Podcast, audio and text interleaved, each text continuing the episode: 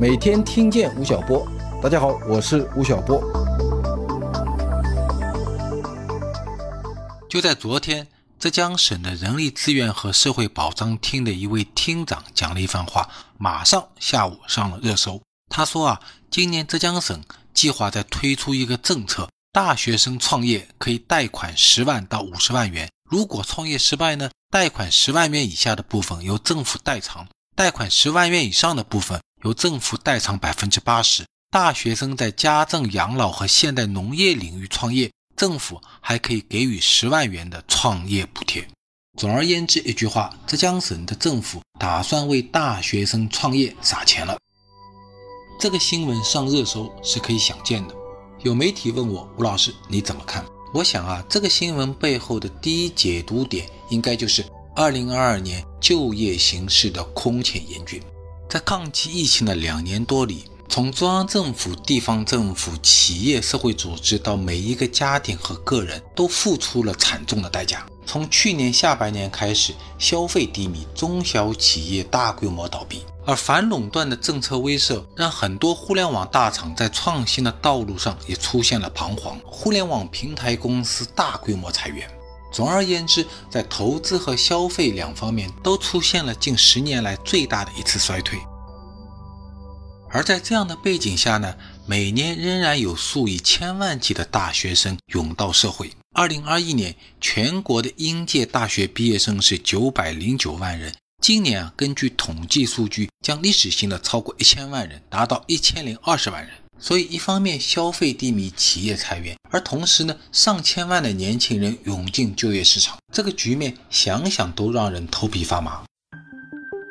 我想，这一次浙江省政府针对大学生创业的撒钱行为，应该是认真算过账的。你想，如果设立一个十个亿的创业代偿基金，就起码可以支持一万个大学生创业，这而且是在百分之一百失败前提下进行了测算。一万个人创业，平均的投入资金肯定不止十万元。另外呢，还得雇佣两到三个员工，再加上税收、房租、固定资产投资、物流等种种要素的激活，十个亿的代偿基金很可能撬动一百亿的规模。这个账政府怎么都是算得过来的。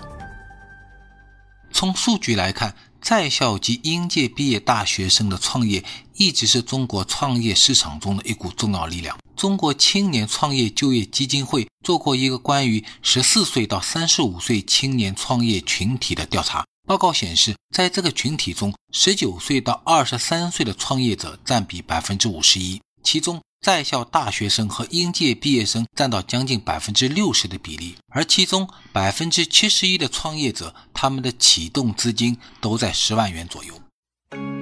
在我们八九零公司有一个大学四年级的实习生。昨天下午看到这个新闻后，他的第一个反应就是我要去创业。那我问他，你去创什么业呢？他算了一笔账，在今天杭州啊，租一间二十平方米的商铺，平均月租金在六千元左右。那么如果他再雇一个员工，给他两千两百八十元的最低工资，算下来一年刚好花掉十万元。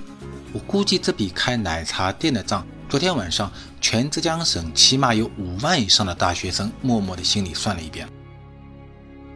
大家都知道，创业是一个九死一生的事情。一直以来，我有一个观点，鼓励在校大学生以及刚刚毕业的应届毕业生去创业，是一件风险非常大的事。这种低成本创业，绝大部分跟他们在大学里所学的专业知识并没太大关系，在某种意义上是一种知识资源的浪费。而且，因为没有任何的社会经验，所以这种创业的失败率又特别的高。所以，在我看来，以代偿金的方式鼓励大学生创业，一方面体现了大学生就业的艰难和政府的良苦用心，但同时呢，面对这样的政策刺激，我们的大学生同学们还是要认真的想一想，你该不该创业，创什么业，都应该跟你提供的服务和产品有关，而绝对不能奔着那政府的十万元代偿金去。一个带有投机心理的初心，大概率。不会出现一个良好的结果。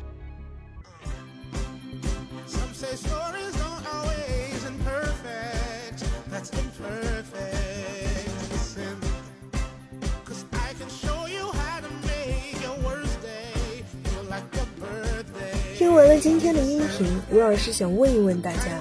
如果只给你十万块钱的启动资金，你会进行什么样的创业项目呢？快来评论区说一说吧。